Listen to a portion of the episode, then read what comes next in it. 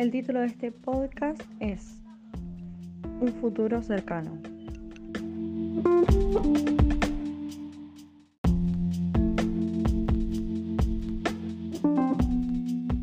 Buenos días a todos.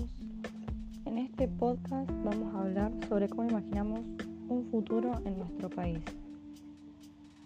Este grupo está integrado por Caxiatore Victoria, González Abril y Fernández Mailén. Actualmente en Argentina nos encontramos con varias problemáticas sociales y económicas. Una de ellas es la lucha de las mujeres por la igualdad de género. Esta lucha toma cada vez más visibilidad y en el futuro lograría igualdad de salario con respecto a los varones, romper con los estereotipos de género acceso y acceso al derecho al aborto legal, seguro y gratuito. Esto lograría una sociedad mucho más igualitaria.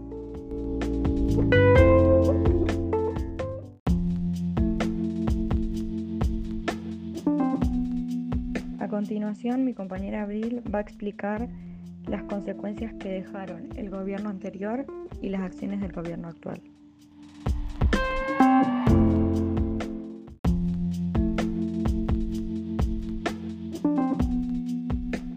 Por otro lado, debido a las acciones del gobierno actual y el anterior, en el futuro tendremos que afrontar consecuencias.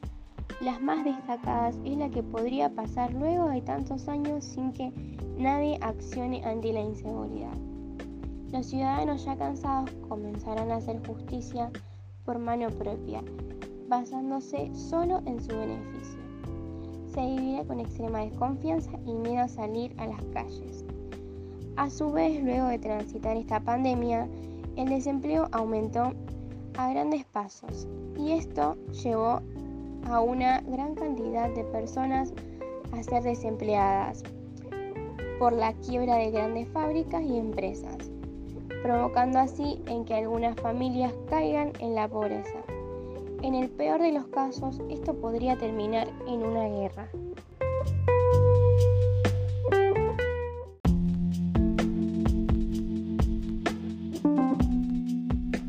A continuación, mi compañera Victoria va a hablar sobre cómo son las personas que habitan en la sociedad.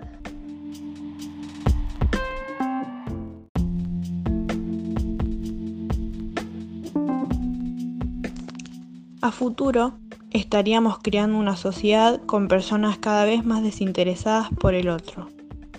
Max Scheller es uno de los filósofos que trabajamos este año él se dedicó principalmente a la ética y antropología. Elaboró una fundamentación muy sólida sobre la ética. En ella dice que la realización de los valores se concretiza en los modelos humanos que imitan a su seguimiento. Estos modelos ayudarían a alcanzar los valores vitales, espirituales y religiosos, él coincidiría con nosotras ya que plantea que la ética posee una gran importancia en la vida emocional de las personas. Argentina actualmente es un país habitado por ciudadanos amables en su mayoría, y esta visión del futuro es la peor para la gran mayoría. Muchas gracias a todos por llegar hasta acá. Esperamos que les haya servido e interesado.